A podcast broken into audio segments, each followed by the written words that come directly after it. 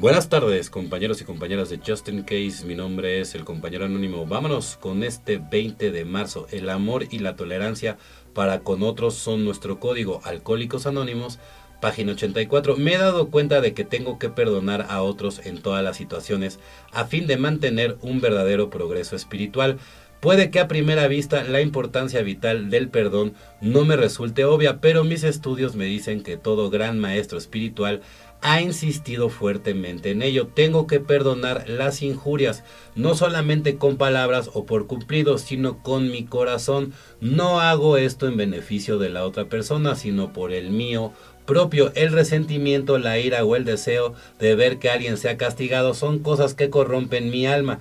Tales cosas me encadenan a mis dificultades, me atan a otros problemas que no tienen nada que ver con mi problema original, evidentemente, ¿no? O sea, una manera, por ejemplo, de perdonar a los demás, ¿no? Es primero perdonando a ti mismo. O sea, tú no puedes perdonar a nadie si no te perdonas a ti mismo. Tú no puedes amar a nadie si tú no te amas a ti mismo, ¿no? Entonces, ¿cómo te puedes dar cuenta, no? Pues trabajando el programa, evidentemente, ¿no? No es de la noche a la mañana, no es todos los días, poco a poco, paso a pasito.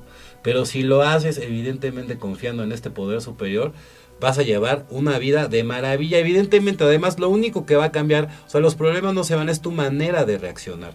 Poder superior, la mayoría no tenemos problemas en admitir que la adicción se había convertido en una fuerza destructiva en nuestra vida.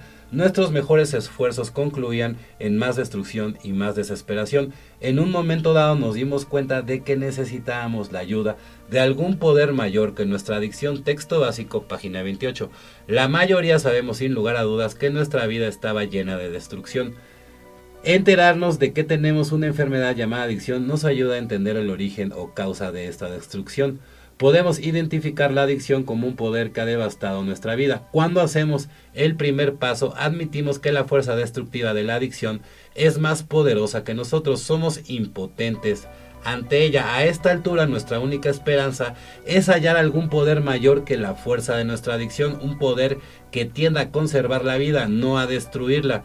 No hace falta que lo comprendamos, ni siquiera que lo pongamos un nombre, únicamente tenemos que creer que es posible que exista un poder superior semejante y creer la posibilidad de la existencia de un poder benevolente más fuerte que nuestra adicción nos da suficiente esperanza para mantenernos limpios día a día. Solo por hoy creo en la posibilidad de que algún poder más fuerte que yo curará mi adicción, evidentemente, no el, poder superior.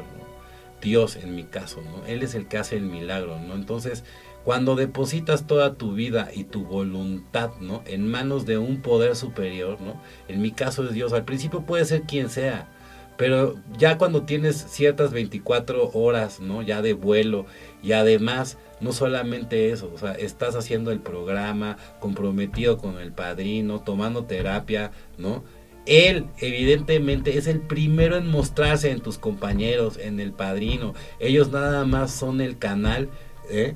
A través de ellos, que son el canal, Dios o el poder superior se manifiesta.